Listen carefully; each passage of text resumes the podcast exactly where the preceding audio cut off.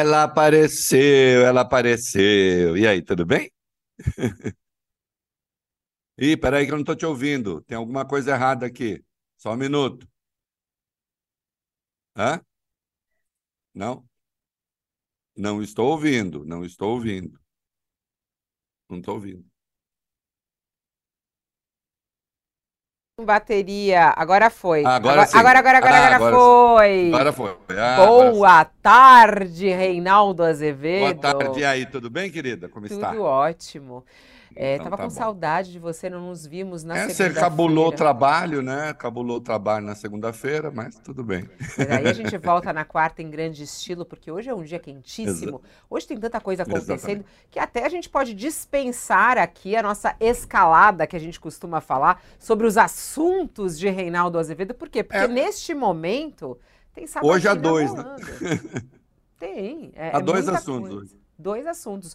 Hoje, quarta-feira, dia 13 de dezembro de 2023, chama a atenção o que está acontecendo na CCJ. E a gente está louco para saber o que, que Reinaldo Azevedo está achando até aqui da Sabatina. Lembrando a todos que estão chegando conosco aqui na nossa audiência, a Sabatina começou é, ali com a fala deles mesmo por volta de umas 10 e meia, mais ou menos, 10 e 15, mais ou menos com as falas dele, a entrada deles é, lá na, na, na CCJ, e aí começaram a falar. E Flávio Dino já chegou ah, falando que não estava lá para briga política, mas que entende que é muito comum ter político no Supremo Tribunal Federal. Não é estranha a presença de políticos no Supremo Tribunal Federal. E ele disse que ninguém adapta a toga a seu sabor, dizendo que a toga tem a cor igual para todos.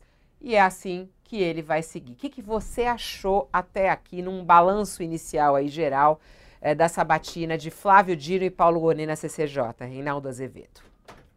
Olha, do que eu acompanhei até agora, é, tudo segue, digamos, é, como previsto, como se esperava, né?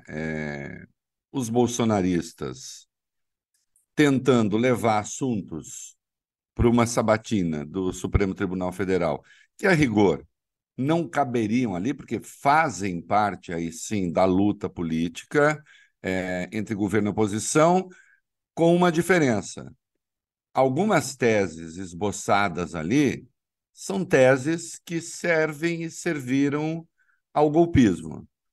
É preciso que isso fique claro. O Dino está se comportando bem, está. Tá, opa, eu bati a mão no. O Dino está se comportando bem, está sendo bastante sereno, está sendo bastante calmo, porque é claro que aguentar certas.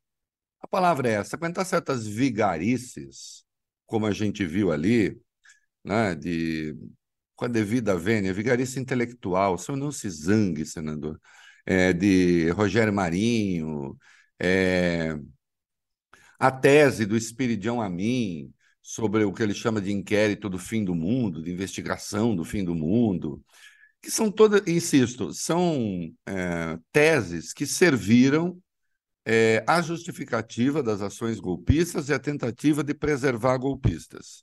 Né?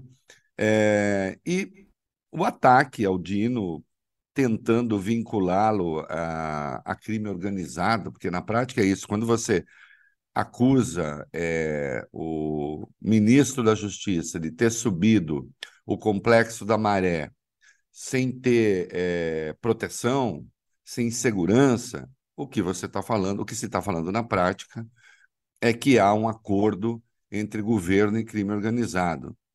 E, ao contrário, né, o que nós estamos vendo é que este governo, por intermédio da Polícia Federal, que está sendo muito ativa, está combatendo o crime organizado. É, inclusive, de algumas forças que, ao longo da história, se colocaram como aliadas, mas não desse governo, né? como aliadas ideológicas, e sim do governo passado. Então, está seguindo o, o, roteiro que se esperava. Né? Eles não têm nenhuma razão objetiva para se opor à indicação de Flávio Dino, então aí é preciso pegar algumas questões laterais e tentar esquentar essas questões para mobilizar as redes sociais. É isso que eles querem, é isso que eles estão buscando fazer, né? até agora, cumprindo ali mais ou menos aquele que é o papel que tem cumprido no Senado, infelizmente, um Senado que foi bastante degradado né, de 2018 para cá. Viu? Naldo, até uma primeira fala, para quem perdeu aí o início dessa batida do Flávio Dino, um dos pontos importantes da fala dele foi logo na apresentação. É, Flávio Dino não usou o papel, não quis fazer aquela apresentação normal de contar a história de vida dele. Ele, na apresentação, ele já saiu falando e dando vários recados aos senadores, né?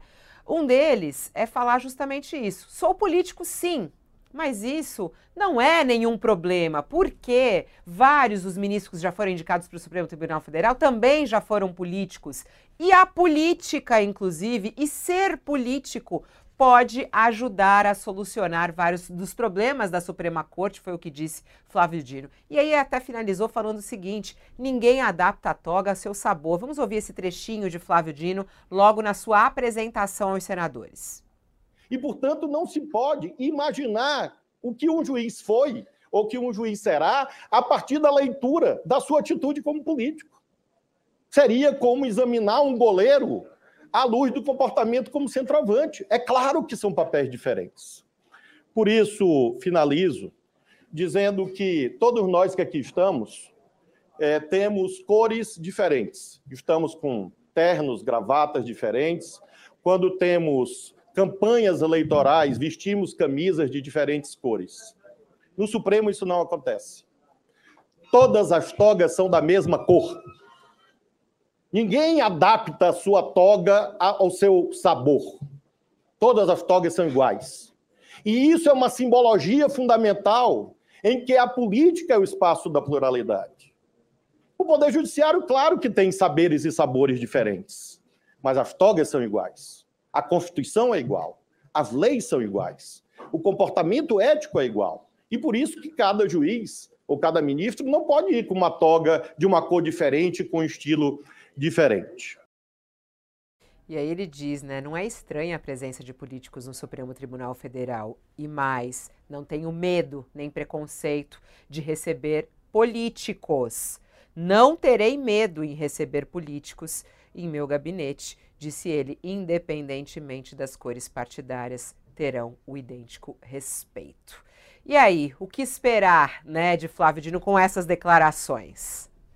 Olha, primeiro, é, acho que a gente tem que falar um pouquinho dessa declaração é, e do que há de absolutamente correto nela. Em primeiro lugar, não é demérito nenhum, e isso foi uma das tragédias que colheu o Brasil a partir de 2014, com vocês sabem o quê, para falar, ah, ideia fixa com a Lava Jato. Não, mas é que o estrago provocado por esse troço foi gigantesco. Não há demérito nenhum em ser político. Não existe outra maneira de, de, de, resolver conflitos numa sociedade democrática. É a política, meus queridos. Temos dois P's para resolver um outro P, que são os problemas: política e porrada. Só. Não tem outro jeito. Ou é a conversa, ou é a articulação, ou é o entendimento possível entre pessoas que divergem, ou nós vamos sair no soco na guerra. Então, a política é fundamental. O, a, a, demonização da política fez um estrago brutal no Brasil. Como reclamar que um, ministro possa ter origem política se ele é indicado por um político, que é o presidente da República, e ele é aprovado numa casa política. Quando alguém reclama que o ministro é um político, está reclamando e sendo senador, está degradando a própria condição. Né? O ministro do Supremo, sim, esse cargo é político nesse sentido, no, na, da grande política. Aliás, é indicado pelo presidente e é aprovado pelos senadores, que é uma forma de fazê-lo passar pelo crivo do voto. Porque, afinal de contas, uma das posições mais importantes da República um, uma das 11 pessoas que constituem a Corte Suprema. E o poder, o poder judiciário, sim, o Supremo, sim, tem características, Fabiola, de poder moderador. Porque, afinal de contas, quando ninguém mais pode decidir, só um pode decidir. É o Supremo. Se não, teria sido decidido pelo tanque. A tese do Bolsonaro é que era o tanque que decidia. Não, não é o tanque. É outro T, a toga. E aí o Dino lembra da cor da toga. Você sabe que eu, eu fui professor, já contei aqui, e uma vez eu defendi o uso de uniforme e não bate papo, enfim, né? Porque eu dava escola particular, escola particular tende a não ter uniforme, algumas têm. É... E aí as pessoas estranharam, nossa, mas que coisa mais conservadora. Isso não é conservador, não. Sabe o que o uniforme lembra? O uniforme lembra que dentro da escola todos são iguais. As divergências todas, que estão traduzidas, inclusive, nas roupas de cada estudante, que variam de acordo com gosto, etc. Quando você põe o uniforme, você encontra a unidade na diversidade. Ah, mas isso quer dizer reprimir a individualidade? Não. A individualidade continua lá. Ninguém está pedindo que o estudante tire a roupa de, que, com que estava. É que coloque sobre essa roupa, muitas vezes, uma capa, alguma coisa, um uniforme é, que unifique todo mundo. Né? E a toga é isso. Por que se usa a toga? Só para fazer, é, para honrar a tradição? Não, porque ali ela iguala os ministros. Não há uma hierarquia de ministros. E todos estão ali e a toga lembra isso, para tomar decisões de acordo com, as, com a lei e com as regras do jogo. Então está certa essa fala dele, como está certa a consideração de que quando se chega ao Supremo é preciso deixar de lado é, o passado, é, qualquer que tenha sido origem. Eu, eu, diria mais, mesmo a condição de juiz, a condição pregressa de juiz, quem veio é, é, da magistratura também ficou para trás. Hã?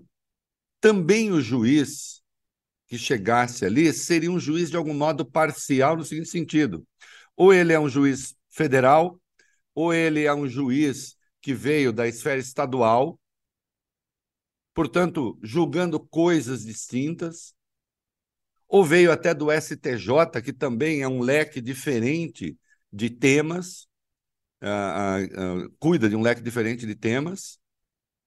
Quem chega ali, chega ali para a condição de membro da Suprema Corte. E se foi do Ministério Público, tem de esquecer a sua propensão para a acusação, por exemplo. Se foi advogado, tem de esquecer a sua natural tendência para a defesa. E isso o magistrado tem que ter quando chega ao Supremo. Agora, de algum lugar ele sempre vem. Essa ideia que muita gente tem, ah, mas por que então não se tem uma categoria de pessoas que já o quê? vão ser formadas para pertencer ao Supremo? Mas de onde viria essa categoria? Ah, do Judiciário. Mas aí o Supremo passa a ser uma corporação de ofício? Que só atende, então, aos interesses, em última instância, do próprio judiciário. Então, é um cargo político neste sentido da articulação dos poderes da sociedade, compondo o Estado brasileiro e o judiciário como parte desse Estado brasileiro. E que bom que tenha esse filtro de natureza política que submete esses juízes também ao crivo democrático, ainda que não seja uma eleição direta para juiz, o que também não seria desejável. Né? Você é. imagina juiz fazendo campanha. Né? A pessoa, não, se eu chegar lá, é. é? um juiz que fizesse campanha, ele já seria parte, ele seria de algum partido. Né? Nos Estados Unidos, você até tem algumas instâncias ali a partidarização da justiça, e nem por isso ou especialmente por isso, não é melhor muitas vezes, em muitos casos. Né? Então, a fala dele está correta, é a fala de alguém que entende a natureza do Estado e que entende a função da justiça, está correta. Né? Ah, isso quer dizer que ele abre mão de suas convicções? Não. O Dino, todo mundo sabe, ele é um, ele, ele não é um reacionário, ele não, ele é um homem progressista, isso que se diz progressista em muitos aspectos, não vai abrir mão disso, assim como André Mendonça é um conservador. Né? E, e assim é, e, e ele vai ser conservador lá dentro do, do Supremo, em que sentido? Vai ter uma concepção, uma visão de mundo é, que, adaptada à lei, buscará certamente menos mudanças, menos incentivo a mudanças do que outros ministros progressistas. Mas assim funciona no mundo inteiro. Né? Uma das questões até colocadas pelo Rogério Marinho, né, é que ele dizia, mas o senhor vai ser imparcial num julgamento de Bolsonaro? Se sente é, capaz, não foi o capaz que ele usou, mas se sente isento, foi a palavra que ele usou. A Vossa Excelência se sente isenta para julgar Bolsonaro diante do histórico de ataques que o senhor já fez a Bolsonaro. E ele citou ali algumas falas é, de Flávio Dino, que falou que era um serial, serial killer é, e tudo mais. E aí, é, Flávio Dino, e ele já tinha usado isso na sua apresentação, acho que a gente tem até o trecho da apresentação dele, que quando ele fala sobre o relacionamento dele com os políticos. Ele falou assim: Eu sempre recebi políticos no meu, no meu gabinete como ministro. Ele falou que recebeu mais de 400 de todos os partidos políticos. E ele diz: eu não terei medo de receber é, políticos, receio ou preconceito em receber políticos. E em relação ao próprio Bolsonaro, ele voltou a falar sobre isso, é, falando sobre ele com a toga. É, é, é, outra história, né? Ele não vai trazer o conteúdo político dele para uh, o julgamento. Vamos ouvir um trechinho aí dessa fala de Flávio Dino nenhum medo, nenhum receio e nenhum preconceito de receber políticos e políticas do Brasil. Porque Vossas Excelências são delegatários da soberania popular. Independentemente das cores partidárias, terão idêntico respeito, como assim fiz na minha vida inteira. Derivado desse respeito à política, afirmo a vocês, tenho a exata dimensão que o Poder Judiciário não deve criar leis. Claro que o Poder Judiciário cria direito ao caso concreto, mas interpretando leis. E aí ele fala aí. sobre o conhecimento jurídico. É assim que ele responde. O, é muito importante isso que ele disse, né? É, o Poder Judiciário não cria leis, cria direitos interpretando leis. Isso é um entendimento muito é, requintado né? É, é, sofisticado, usando a palavra no bom sentido, que é o sentido dele, da palavra pode não ser tão boa assim, é, é, ser tão bom assim, é um entendimento muito requintado do que é o direito e, e, e coloca em termos justos certo debate que pretende é, demonizar o que se chama ativismo judicial, eu, eu sou contra o ativismo também, já combati muito. É, eu não acho, como lembrou o ministro, que o judiciário tenha de criar lei. Não deve mesmo. Né? Agora, nós temos até uma ação que é de natureza é, constitucional, que é quando há omissão, por exemplo, do poder é, legislativo em determinadas questões. Não é? Então você entra com uma ação acusando a omissão desse poder num determinado tema. Porque um, grupo fica sem proteção, sem proteção legal. Então você tem o quê? É a interpretação de uma lei, da própria Constituição e por, e, e por consequência, a garantia de um direito. Então, quando se fala é, vai se punir a homofobia, a transfobia com base na lei antirracismo. Se estende a punição ao racismo, à homofobia, à transfobia. Né? Que lá não está. Porque você vai por similaridade. Porque o, o que é que a Constituição garante? A Constituição garante a proteção a todos. A Constituição não discrimina. Ao contrário, a Constituição diz que não é para discriminar. E se não é para discriminar, e se a comunidade está sem proteção, então sim, o Supremo pode, por similaridade, pode e deve, enquanto não haja uma lei que proteja um determinado grupo vulnerável, garantir essa proteção. Não é? é o Supremo inventar teses? Do nada? Não. Agora, estabelecer determinadas teses a partir da leitura da Constituição? Sim. De novo, é o que se faz no mundo inteiro. E sabe por que isso é feito? Porque a sociedade avança mais do que as leis. O que é positivo. Veja só, a lei está sempre atrás da sociedade. A lei, como formalização, na garantia de direitos e, eventualmente, ao estabelecer punições, ela está sempre, ela vem sempre depois do problema, Fabiola, ela não vem antes. O que é que vem antes? Vem a sociedade, com a sua criatividade para o bem e para o mal. É? Primeiro essa sociedade avança, depois você tem que ter uma legislação. E nem sempre isso anda na velocidade adequada. E é por isso que a gente tem cortes que tomam decisões, porque senão elas seriam desnecessárias. Se cortes não interpretassem coisas, como diz o ministro, não criassem direitos também, para que, por que precisaria? Eu diria, ô, Fabiola, juíza, você é juíza. Pode ser, julga aí, pega a lei. Ah, o que, que a lei diz? Ah, a lei diz isso aqui. Ah, e, e, e nesse caso, a lei não prevê nada. Então, tudo bem. Então, deixamos como está. Então, nós é, permitimos que é, é, gays, lésbicas fiquem apanhando sem ter nenhuma proteção, ou então que sejam discriminados, porque, afinal de contas, a lei não prevê nada disso. Né?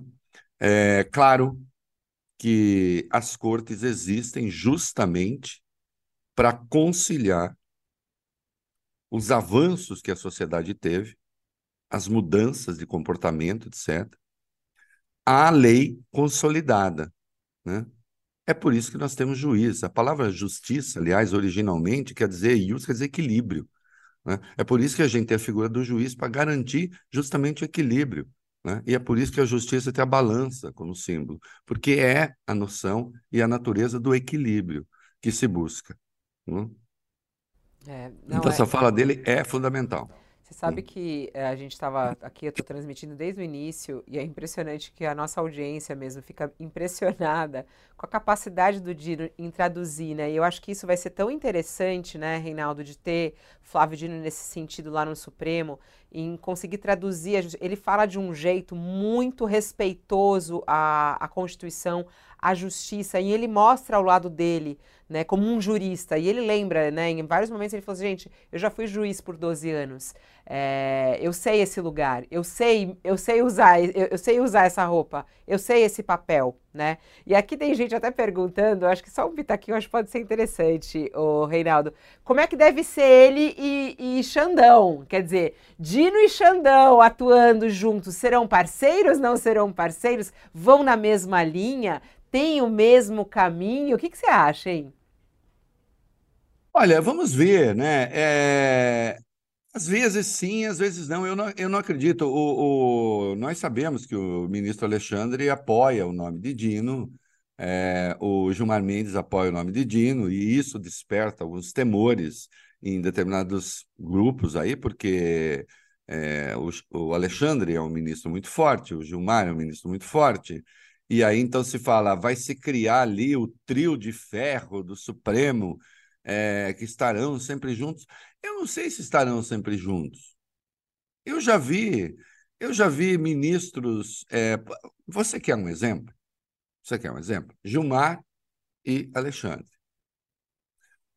O Alexandre, eu até lembrei esses dias do texto, eu gosto muito, eu, eu, eu, eu, apoiei o nome de Alexandre na condição de jornalista, isto é, eu defendi o nome dele. Eu sou um analista, eu opino e, portanto, eu, quando indicaram Alexandre, eu defendi, escrevi até ontem a respeito no UOL, eu defendi o nome do Alexandre, tomei porrada da esquerda, tomei porrada da direita, é, porque havia restrições ao nome dele dos dois lados. Lembro até de um título que deu o PT, um, o site do PT, né? É, o Temer indica Alexandre, reprovação é geral, tinha isso, né? E hoje o Xandão nós vimos uh, os movimentos sociais, Xandão, Xandão. Né? Então as coisas vão mudando.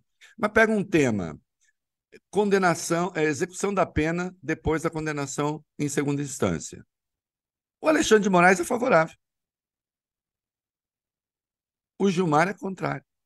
Ah, mas lá atrás ele deu um voto, sim, mudou de ideia, mudou, é, foi convencido pelo Reinaldo Azevedo, que ele estava. Não, mentira.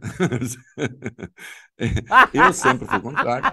É, eu sempre fui contrário. É, Essa foi fala... muito bom. Foi, é, Reinaldo, não é mentira. História, né, é brincadeirinha, eu, eu calmem. É, eu sempre defendo tudo que o, Alex... o, o, Gilmar fala, né? O Gilmar, até uma vez, até o ministro é, brincou no, no, no, próprio tribunal, né? Disse: é verdade, eu escrevo os artigos dele ele escreve as minhas sentenças, não é isso? Então, os meus votos. É, mas eu eu sou por, por aquilo que está na Constituição. Eu acho que a interpretação, nesse caso da Constituição, é literal. Inciso 37 do artigo 5 ninguém será considerado culpado até o trânsito em julgado sentença penal condenatória tal. Se não está condenado, se não tem trânsito em julgado, condenado não está e, portanto, a pena não pode ser executada. A não ser que exista razão para prisão preventiva. É... O Alexandre é contra... o Alexandre é favorável à execução da pena depois da condenação em segunda instância. O Gilmar é contrário. Eles não, eles não, eles não combinam nisso. Entende? Cada um tem uma posição. E há outras divergências. Então, haver divergências entre Dino, é, Gilmar, Alexandre, não sei o quê, eu acho que vai ser é provável que sim. Pegue o caso do Zanin, no, no, no que diz uh, quanto à questão da droga. Ele não divergiu? E não chegou lá e não tinha, quando chegou, o apoio desses ministros? Tinha. E, no entanto, a posição dele divergente. Né? Então, essa ideia de que é, ah, colocar o Dino lá faz um, um trio de ferro, eu até diria, e ele é uma, uma personalidade forte, o Dino, né? Ele é um, um, Ele não vai ser um ministro apagado no Supremo, não há dúvida de que é, ele tem uma personalidade marcante, eu até diria que há mais chances, então, se for assim, né? entenda, nesse contexto apenas da, da, de, de haver ali uma arguição, uma contestação, um confronto de ideias, a chance maior de haver confronto de ideias, então, com Gilmar, com Alexandre, que são ministros muito fortes, né? É, do ponto de vista da opinião e tal, a chance é maior havendo uma pessoa como Dino do que um ministro qualquer, que não tem ali grande relevância. Né? Não vai haver isso, esse alinhamento automático, isso é delírio. Quem queria alinhamento automático de Supremo era Bolsonaro. Quem falava que tinha 20%, e há inúmeras expressões dele assim, eu tenho 20%, já temos 20% do Supremo. O que, que eram os 20% do Supremo que ele falava? O Nunes Marques e o André Mendonça. Então, para ele, ele entendia que, já que ele indicou, os ministros têm de votar de acordo com aquilo que ele quer. Né? Até agora, até tem acontecido, na maioria dos casos. Né? É, mas eu quero crer né, que esses ministros procurem decidir com independência. Né? O que esses bolsonaristas querem, na verdade, do Dino, é arrancar do Dino coisas como eu vou me dar impedido por impedido de julgar Jair Bolsonaro. E não tem nenhuma razão para se dar por, por impedido. Né? Nenhuma razão. Porque aí é, você pega o Código de Processo Penal, você pega o Código de Processo Civil, que tem as razões de impedimento, e uma delas seria ser amigo íntimo ou inimigo declarado de, da, da figura em questão. E o Dino fez críticas políticas e respondeu a críticas políticas. Isso não caracteriza inimizade. Agora, ele sim tem no Dino um inimigo. E aí você não pode declarar, porque também o código proíbe, você não pode criar um impedimento. Né? Ou seja, eu vou lá, arrumo uma treta com o juiz, para que, ao responder, eu o inabilite para ser meu juiz. Isso não pode. Né? Nesse caso, o próprio código protege o juiz. Hum. O Flávio Dino, no momento lá, falou sobre a, a questão das decisões monocráticas, né? Ele também, na sua apresentação, já saiu rasgando em relação a isso. Ele deu recados claros ali aos senadores. É, o que, que, você achou desse posicionamento? Até, até depois, é, o próprio líder do governo, Jacques Wagner, que teve aquele voto que foi considerado polêmico, que você aqui cravou desde o início. Gente, isso daí não é uma coisa, a decisão dele, não. É, e aí foi, eu achei, eu lembrei muito de você nesse momento, Reinaldo, porque na hora que o Flávio Dino falou, logo na sequência, Jacques Wagner pegou o microfone para falar e disse: eu fiquei aqui emocionado com a sua fala, porque concordo plenamente. Aí fizeram a tal da tabelinha, né, sobre a questão das decisões Sim. monocráticas. E aí Flávio Dino já deu o recado aos senadores, que está ali com a maioria. Olha aqui, é, a, a, questão da decisão monocrática, aliás, o Alexandre de Moraes deu uma entrevista é, à Folha e tratou adequadamente da questão. O problema é o seguinte: já hoje, já hoje existe regra para as decisões monocráticas. E aquelas tomadas, é, é, é, especialmente no que respeita às ações é, é, questionando a constitucionalidade, né, ação direta de inconstitucionalidade, ou então é, a arguição de descumprimento de preceito fundamental, a DPF, nesses casos, concedida a liminar, o ministro tem de submeter imediatamente a decisão ao Pleno. Então, já hoje existe regra para isso. Né? Agora, proibir é, que se conceda uma liminar, aí, obviamente, eu, eu pessoalmente sou contrário, e é claro que é, o Dino, nessa posição, ele vai ali dar uma acomodada, né? Eu sou contrário àquilo que foi aprovado no Senado, eu acho que a Câmara vai dar um jeito de aprovar alguma coisa alternativa, espero que o faça. Eu sou contrário porque você impedir a liminar, às vezes você provoca prejuízos muito graves. Se você for esperar até que o Pleno tome uma decisão, o Alexandre deu é, o exemplo.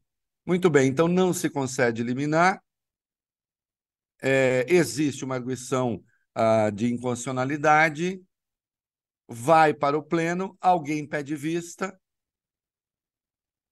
90 dias, vai poder ter um segundo pedido de vista mais 90 dias, e você pode ter um, uma lei, é, um, alguma coisa em vigor por 180 dias, provocando danos profundos à sociedade. É um absurdo se proibir um ministro é, de conceder uma liminar nesse caso. Né? Ademais, ah, eu considero, me, me, eu não, isso me parece absolutamente inconstitucional. Né? Não cabe é, ao Congresso regular é, regimento interno do funcionamento, do funcionamento das casas, né? até porque esse regimento interno tem estatuto de lei também. Né? Agora, é claro que ali o, o Jacques Wagner fez uma dobradinha com o Senado para buscar facilitar as coisas no futuro, de votações do governo. É, o, que fe, o que se fez ali foi evitar uma derrota do Rodrigo Pacheco, porque o Rodrigo Pacheco ia perder. Né?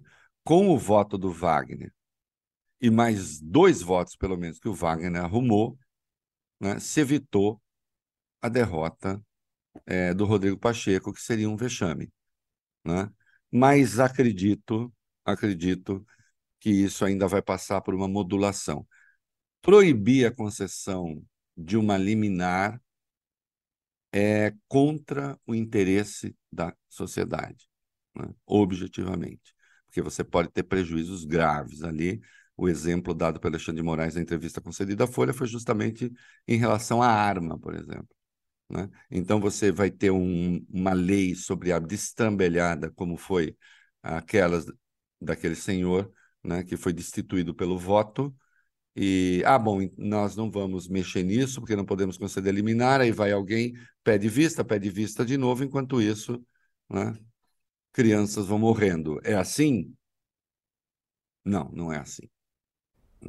É claro que aí é, é um braço de ferro entre o Senado e o, o Supremo, inconformado com aquilo que seria o agigantamento do Supremo, tese com a qual eu não concordo, né? absolutamente. Né? Agora, o Dino, eu no lugar do Dino também daria uma maciada, vou falar o quê? não estou dizendo que ele não acredite nisso, mas também você não pode, você não pode fazer uma pergunta a uma pessoa que não pode ter outra resposta, só pode ter uma resposta, né? Então, só pode ter uma resposta e a resposta que houve. E assim vai. É, eu acho que outro ponto interessante aí, é, também nessa sabatina, para a gente relembrar alguns trechos, é, a gente tem aqui a pergunta do Rogério Marinho, quando ele pergunta se o Flávio Dino, ele quer colocar o Flávio Dino numa saia justa. Foi o primeiro da oposição a fazer a pergunta, a gente sabe que eles foram que nem uma tropa de choque lá para tentar intimidar Flávio Dino, e Flávio Dino logo no abre já saiu falando um monte, dando vários recados a todos eles.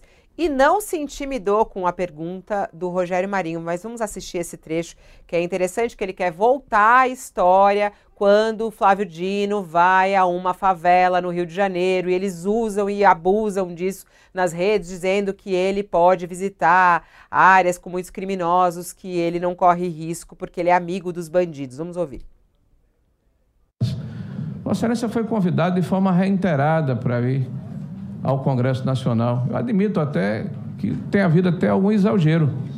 E Vossa Excelência participou de vários momentos. Mas Vossa Excelência teve o cuidado de, em um determinado momento, mandar ofício dizendo que temia pela sua integridade física junto aos pares que Vossa Excelência diz né, que respeita, apesar de não serem senadores, são deputados federais e membros do Congresso Nacional.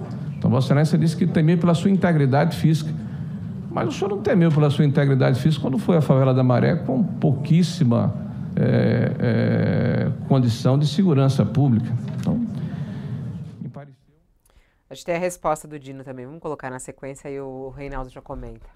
Sobre o complexo da Maré. Eu tenho aqui os ofícios e todas as senhoras e os senhores, assim como eu, conhecemos bem a realidade brasileira é, dizem que eu subi o morro. Não, não havia morro. Houve um ingresso em 15 metros a partir da Avenida Brasil, atendendo a um convite. E eu tenho aqui os ofícios. Estão aqui. Três dias antes foi comunicada a Polícia Rodoviária Federal, foi comunicada a Polícia Federal, foi comunicada a Polícia Civil do Rio de Janeiro, foi comunicada comunicado o Corpo de Bombeiros do Rio de Janeiro, foi comunicado a Polícia Militar do Rio de Janeiro, todos previamente, e todas essas instituições estavam presentes lá. Eu não sei também de onde é, tiraram essa história de que não havia segurança. Havia, de todos esses órgãos aqui, que foram comunicados três dias antes. E aí, Reinaldo? Aí que a primeira coisa para um homem que se quer tão sofisticado como Rogério Marinho não é reiterada, é reiterada. Aquilo que se repete é reiteração. Né? Considerando o pai que teve, considerando o avô que teve, neto de Djalma Marinho, falar reiterada é uma prova supina, ademais de ignorância.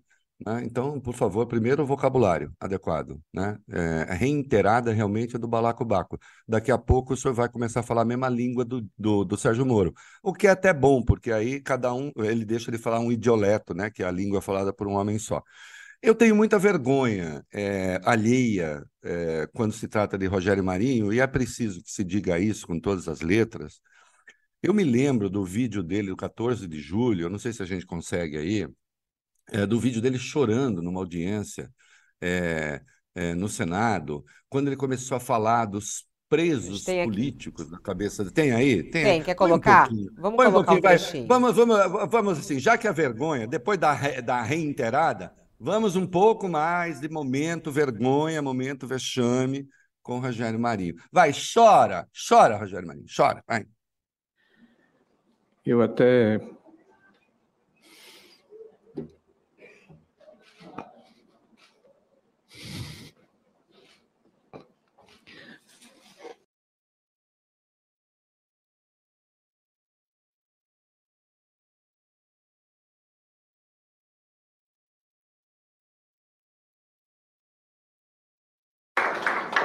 Peço desculpas. Porque não é fácil ouvir que a gente ouve aqui.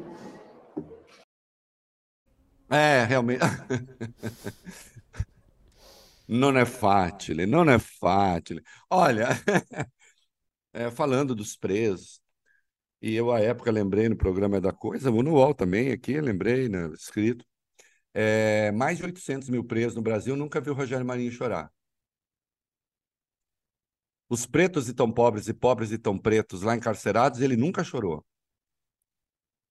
Aí os coxinhas que foram tentar destruir as respectivas sedes dos três poderes foram presos, aí nós temos o nosso homem chorando. Não é? Esse cara já foi considerado uma espécie de referência do pensamento conservador esclarecido no Brasil. Mas aí ele se apaixonou pelo reacionarismo bolsonarista e virou essa triste figura que vai fazer uma pergunta e contra contra as evidências apresentadas ali pelo ministro Flávio Dino, de todas as forças que estavam presentes quando ele subiu o Complexo da Maré, acusar o ministro de ter feito algum acordo com o narcotráfico. Sabe por que o Dino falou que não se sentia seguro é, em algumas convocações? Porque ele foi explicitamente ameaçado por deputados. Ele foi ameaçado por deputados. E, e, tem um aí que falou que tinha uma arma pronta para o Dino. Ora, como é que. A que estágio chegamos? A que estágio chegamos de um deputado ameaçar um ministro de Estado? Ministro esse que está sendo chamado para audiência. E foi por isso ele falou que não se sentia seguro. Estava fazendo um alerta, claro, para o tipo de abordagem que estava sendo feita. Esse, esse Rogério Marinho, aliás, ele nesse dia que ele chorou, Fabiola, era 14 de julho, vai ver que ele estava pensando na queda da Bastilha, entende? No marco da Revolução Francesa. Aqueles coitados que estavam lá presos. É. E a é. gente precisava, então, de uma revolução no Brasil. Eles tentaram, foi isso, né? Foi isso, né, Rogério Marinho? É, por isso chorou, né? Viu? Pensando na queda da Bastilha. Eu acho que foi isso aí, o pessoal está falando. Mas você sabe que uh, Ranieri eh, lembra aqui, e é, e é, bem forte isso, né? Das mortes por Covid, mais de 700 mil mortes por Covid, não teve nenhuma lágrima escorrendo. Não, também não. Também, também não vi choro, não. Não, ao contrário, ele é discípulo do capitão Cloroquina. Ele é discípulo do capitão Cloroquina. Você envergonha, senhora, a memória do seu avô. Djalma Marinho. Djalma Marinho, deputado da Arena, apoiou o golpe de Estado, tudo, tudo. Né? É bom que fique claro.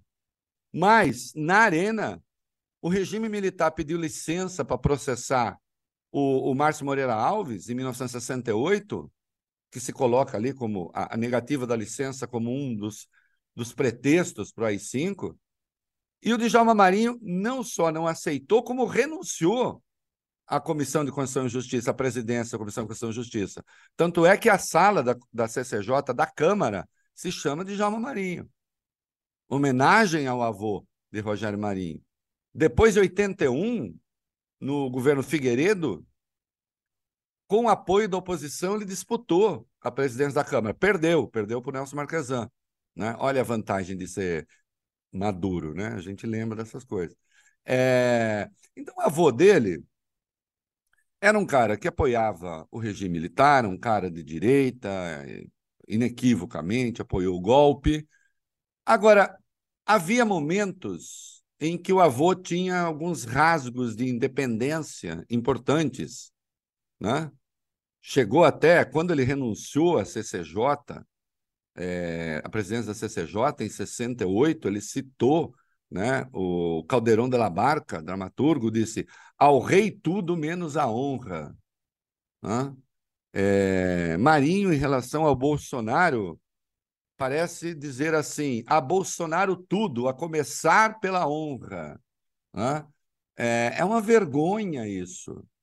É uma vergonha alguém que se quer, um homem sofisticado, é, direita esclarecida, direita informada. Né? Com isso. E agora, para minha decepção adicional, né, fala reiterada. Aí o senhor me deixou realmente muito, muito, muito triste. Né? Agora eu definitivamente perdi as esperanças com Vossa Excelência. Reinaldo, vamos entrar na esfera da liberdade de expressão e de Paulo Gonet, porque a gente tem focado bastante em Flávio Dino e Paulo Gonet, que é indicado para ser o Procurador-Geral da República, é de extrema importância, né? Sim. A, a gente saber quem é Paulo Gonet, como que ele deve conduzir, até porque é lá na PGR que pode sair, inclusive, é, até a questão do Jair Bolsonaro, que todo mundo aí aguarda a denúncia contra ele. Bom, é, o que, que você achou até aqui da, da atuação de, de? Ele começou ali um pouco mais tímido, foi muito mais técnico na sua, no seu discurso de abertura. Ele é, usou o, o, o básico ali, falou do currículo dele, foi bem diferente de Dino mas nas perguntas ele foi pressionado ali algumas vezes, em uma delas em relação à liberdade de expressão. E aí ele disse que não existe liberdade de expressão plena. Vamos ouvir o que disse Gonet. Com relação ao papel do Ministério Público no campo liberdade, da liberdade de expressão, uh, o que eu posso dizer é que o Ministério Público sempre vai procurar preservar todos os direitos fundamentais e todas as liberdades.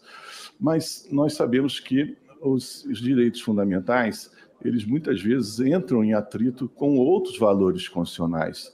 E aí eles merecem, eh, precisam ser ponderados, para saber qual daqueles que vai ser, é, é, que vai ser o predominante numa determinada situação. A liberdade de expressão, portanto, não é plena.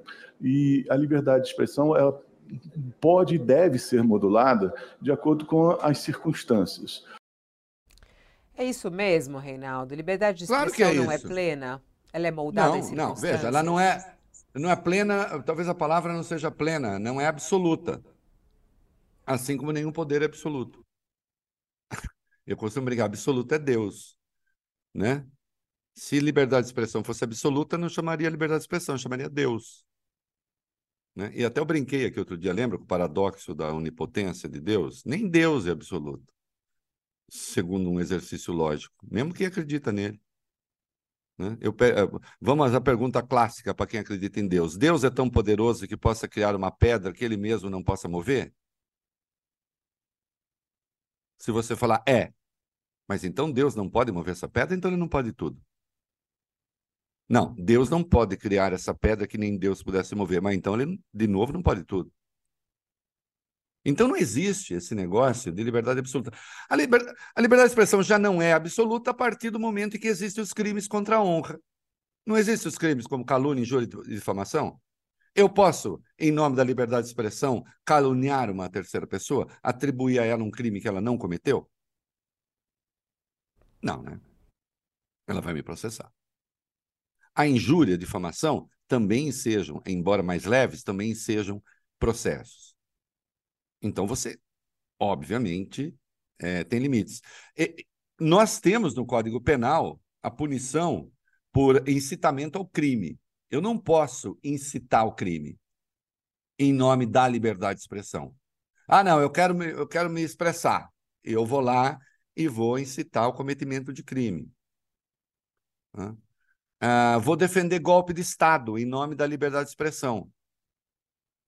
Então, obviamente, não existe é, liberdade de expressão absoluta. Assim como a imunidade parlamentar não é absoluta. E isso já é um julgado do Supremo. Escuta aqui, um, olha aqui, olha aqui. Um parlamentar pode ir lá no plenário, toma o microfone, vai lá no, no fala e diz: uh, é o seguinte, a partir de agora quero que todo mundo se arme e saia por aí matando não sei quem. Pode? Pode fazer isso? Não. Não pode. Inclusive, isso dá pena de prisão, diga-se de passagem, porque é flagrante. Ou incentivar o tráfico de droga, flagrante de crime inafiançável. Da prisão do parlamentar. Então não venha com essa história de que a liberdade é absoluta. Veja só, a liberdade de expressão está garantida no artigo 5 da Constituição. E o artigo 5 da Constituição se entende todo ele a cláusula pétrea, os direitos fundamentais. Só que junto com a liberdade de expressão, você tem também né, a garantia à individualidade, você tem é, é, de que seus dados não vão ser violados, é, de que é, seu sigilo não será quebrado sem autorização judicial. É preciso ver, em determinadas circunstâncias, se isso está sendo ofendido ou não. Se criou uma grande confusão com aquilo que foi votado no Supremo, né? agora, recentemente, sobre é, um veículo que também poderia ser processado se publicasse alguma coisa sabidamente mentirosa, sem o dever do cuidado. Né? É, o Alexandre, na entrevista, aliás, tratou disso também. Se fez uma tempestade num copo d'água, eu acho que vai ser devidamente esclarecido depois dos embargos de declaração, as coisas vão ficar claras, porque o que se disse ali é que não se vai tolerar o conluio eventual, e pode acontecer, e já aconteceu, de veículo de comunicação entrevistar alguém apenas para lançar uma calúnia, uma mentira. Ah, eu só tô, eu só tô aqui é, entrevistando. O entrevistado fala o que quiser. Depende, você vai abrir a sua página né, para. E claro que isso vai ter apuração, né, se for o caso, com o propósito do cometimento do crime. Mas isso será uma circunstância excepcionalíssima. Né? Agora, que a liberdade de expressão não é absoluta, não é mesmo. Nada é absoluto. Que bom. Insisto, absoluto é Deus. E ainda assim, mesmo para quem acredita, sobra essa dúvida terrível né, do paradoxo da onipotência. Que eu também já lembrei aqui, o Santo Tomás de Aquino respondeu. E respondeu à moda Santo Tomás: Deus é absoluto para as causas possíveis. Né? Portanto, veja só, Fabiola, não existe Deus nem no impossível.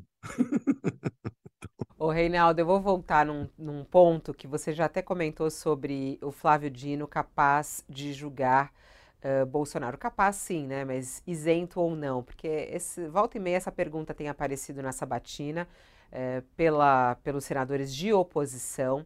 O Flávio Dino, ministro, ele tenta fugir um pouco dessa pergunta direta, mas ele soltou uma frase há pouco bem direta na qual ele disse que não é inimigo pessoal de ninguém e que já até almoçou com tá o Bolsonaro. Está se referindo propriamente ao Código de Processo Penal e ao Código de Processo Civil, porque seria a única restrição para justamente o impedimento. Exato. Para ele poder se declarar é, né, não, não capaz de, de julgar. Vamos assistir esse trecho no qual ele diz que ele não é inimigo de ninguém. E vários aqui têm mencionado é, uma confusão entre adversário político e inimigo pessoal. É, eu não sou inimigo pessoal de rigorosamente ninguém. Tanto é que a bancada federal do, do Maranhão, todos os partidos políticos, inclusive o seu, todos os parlamentares do seu partido assinaram uma nota em meu apoio. Então eu não, não cultivo inimigos pessoais. Falam, ah, o Bolsonaro, etc. Eu almocei com o presidente Bolsonaro no Palácio do Planalto. Ele me convidou e almocei com ele. Foi um almoço normal. Então, eu tive várias reuniões com Sua Excelência, era o presidente da República, eu governava o Estado. Uma coisa é adversários políticos. Sim, o senhor é, já foi em algum momento meu aliado político. Nós dividíamos juntos relatorias, eu na Câmara, o senhor no Senado. Hoje, infelizmente, o senhor está em outro campo, mas eu não considero o senhor inimigo pessoal. E aí ele diz: qualquer adversário que chegar lá, num processo no Supremo, terá evidentemente o tratamento que a lei, a lei prevê. Os, os bolsonaristas caíram, eu não sei se eu, eu, espero que o Dino seja aprovado, mas os bolsonaristas caíram numa armadilha lógica, é, ou, do, do, da falta de lógica, que não tem saída. Qual delas? E qual é ela?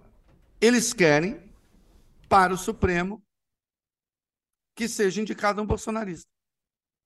É a única coisa que o, o, o satisfaria. Mas Que sensuai? que sentido tem isso? Né? É, então, assim, não, o Dino não pode porque nós é, o estamos acusando de não ser um dos nossos. É essa a acusação contra o Dino. Ele não é um dos nossos. Mas para que vocês indicassem um da turma de vocês, como vocês querem, como o, o presidente falava que ele queria fazer 40% do, do Supremo, né? ele já tinha 20, queria fazer mais 20, indica, porque seriam mais duas indicações. Para que isso acontecesse, ele precisaria ter ganhado a eleição, mas ele não ganhou. Para. Então não haverá, não, não será indicado um bolsonarista para o Supremo. Né? O bolsonarista seria indicado se eles tivessem vencido. Aí sim, aí seria um bolsonarista. Aí sim teria como pressuposto, nem era notório saber jurídico, não era nada. A gente sabe, André Mendonça, o primeiro critério foi ser terrivelmente evangélico. E eu não estou dizendo com isso que André Mendonça não tenha notório saber jurídico. Ele tem, ele tem uma trajetória na área. Né? Mas se escolheu esse critério primeiro. Hum. Agora, eles caíram nessa. Tem de ser um dos nossos. Não será. Não será. Espero que se aprove o Dino. É... E aí, se se aprovar. Veja só, tem, tem uma outra coisa aí Vamos, vamos para as urdiduras lógicas da política. Se o, o, o DIN é aprovado, é claro que o governo obtém uma vitória importante, porque os bolsonaristas estão tentando fazer uma guerra de vida ou morte para rejeitar o Dino. Não é? Se, não obstante, houver rejeição, o governo vai ter que se articular para ganhar esse Senado. Para fazer essa maioria no Senado, uma maioria estável no Senado. E acho que tem instrumentos para isso. O que necessariamente não será bom para os bolsonaristas. A verdade é que eles estão sem pauta. Uma coisa que eu aponto sempre. Eles não têm pauta nenhuma. Ontem, o Tarcísio participou de um evento é, do PAC, em São Paulo, e nós vimos aquele que é uma das possibilidades para a sucessão 2026 no campo da direita, agradecendo o presidente Lula por ter recebido ali 10 bilhões de reais para a cor do PAC, e até fazendo uma graça né? Não sei se tem o vídeo aí, mas vale a pena, porque eu, eu quero concluir um raciocínio aqui. Valeria a pena se tivesse vídeo. É, fazendo uma graça com Lula, dizendo: ah, o presidente me chamou para falar, porque certamente eu estou recebendo maior cheque e tudo mais. Né? E no mesmo dia, o Gilberto Kassab, que pertence, que, que, que é um dos homens fortes do governo, né?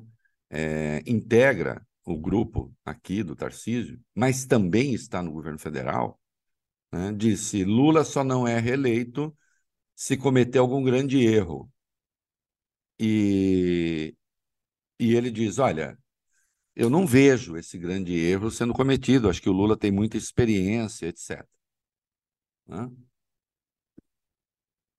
A verdade é que os bolsonaristas estão tentando dizer nós existimos na política, Reinaldo, mas existimos colocar? na política. Quer colocar Oi? o vídeo? Tem o vídeo aí? O vídeo, tem. Vai, vale a pena, vale a pena. Coloca, coloca. Vou cumprimentar todos na pessoa do presidente da República, Luiz Inácio Lula da Silva. Acho que o presidente Lula me escolheu porque eu estou levando o maior cheque. Deve ser por isso, presidente. De fato, a gente fica muito satisfeito de ver esses projetos viabilizados. O PAC é um instrumento para isso, projetos importantes para todos os estados que estão aqui presentes, para a realização da COP, para a infraestrutura do Mato Grosso do Sul, né, para, para o saneamento lá no Ceará, ou seja, projetos que vão gerar, como o ministro Rui falou, compra de material de construção, vão movimentar o comércio, vão movimentar a indústria, vão gerar emprego. São mestres de obras, são carpinteiros, são armadores que terão a oportunidade de trabalhar. E é importante a viabilização desses recursos dos bancos públicos para que a gente possa tocar projetos de grande porte. Então, resta aqui para o Dever de Justiça fazer o nosso agradecimento a essa liberação e tenho certeza que sonhos e esperanças estão sendo viabilizados a partir dessas operações de crédito. É, e ali estava. É, tá, enquanto estava falando aqui, estava anotando. Ele citou Ceará, PT. Ele citou Mato Grosso do Sul, PSDB. São Paulo, ele, republicanos. Estava Sergipe também, PSD. Então, Lula, é, ainda que institutos de pesquisa, ó, é, aprovação estável, e aí alguns enfesados ficam tentando catar números ali no meio, indicando que o governo ó, está ferrado. Tá. Não, primeiro não está, e segundo, é, o bolsonarismo é o quê? Esse que está falando é agradecendo 10 bilhões é um bolsonarista, em tese, e por hora. Não é? O bolsonarismo é isso que está acontecendo no Senado agora? Aquela gente falando coisas estranhas lá? Tentando inviabilizar a nomeação de um ministro? Com teses, ela sim, do fim do mundo? Porque aí eles restou esse papel. Ou então ir fazer passar vergonha na Argentina. Né? Com outro ser vergonhoso lá. Não é isso? É isso aí. Muito bom. É, não, mas eu acho que foi muito boa a liga que você fez, juntando com o assunto de ontem do Tarcísio, porque realmente chamou muita atenção. E o Tarcísio, assim, essas falas do Tarcísio, é, e o posicionamento dele acaba irritando a, assim, a, a, aqueles próximos a Bolsonaro e o próprio Bolsonaro, que fica extremamente irritado quando o Tarcísio apoiou, por exemplo, a fala do, do Haddad, esteve com Haddad. ele, inclusive, né, apoiando a reforma tributária e tudo mais. Isso. Nossa, o arcabouço fiscal ficaram uma fera com esse posicionamento dele. Porque eles não reconhecem a existência da política. Nós começamos a falar de política, não foi? Sim. o programa, mas é uma dissertação. Nós começamos a falar de política. É, fui professor de redação, a gente tem que começar e terminar no mesmo ponto. Adoro a organização. É, nós começamos a falar, nós conseguimos falar de política, começamos a falar de política. Eles não reconhecem a política. Não, você é meu inimigo, eu não quero saber. Não, não, não quero seus 10 bilhões. Segundo o Bolsonaro, o Tarcísio não só não deveria pegar o dinheiro, como deveria mandar o Lula plantar banana. É, é, entendeu? Mandar o Lula as favas. Mas isso não é política. Isso não é política. Inclusive, para ele se viabilizar, ele, Tarcísio, ele precisa ter programas importantes em São Paulo. Que diabo é isso? Hã? E aí eles se manifestam lá. Isso que a gente está vendo, isso que a gente está vendo lá, o que os bolsonaristas estão fazendo é a não política. É a política da destruição. Entende? É isso. Olha, olha aqui com o Reinaldo Azevedo. Olha amanhã aqui. a gente tem de novo o nosso encontro marcado a uma hora da tarde. Que bom, amanhã, e aí já com o resultado. Quer dizer, eu espero, né? Eu não sei até que horas vão ficar lá. É, pelo jeito, porque assim, foi engraçado, porque eles estão tentando acelerar, tanto é que suspenderam o almoço. O próprio Davi Alcolumbre falou: olha, vão ser distribuídas barrinhas de cereais e para quem quiser tem sanduíche natural na sala da presidência. Vai lá Isso. e pega o seu. Então, eles estão correndo para ver se conseguem fazer a votação ainda hoje. A votação primeiro na CCJ e depois é para plenário. Mas eu acredito que vão conseguir terminar hoje. É, e aí amanhã a gente ah, não, fala sim, sobre não. essa conclusão. Tem. E amanhã a gente vai ter o placar, hein? vamos ver. Né, um beijo, Reinaldo Azevedo, para você. Até amanhã. Até, até amanhã.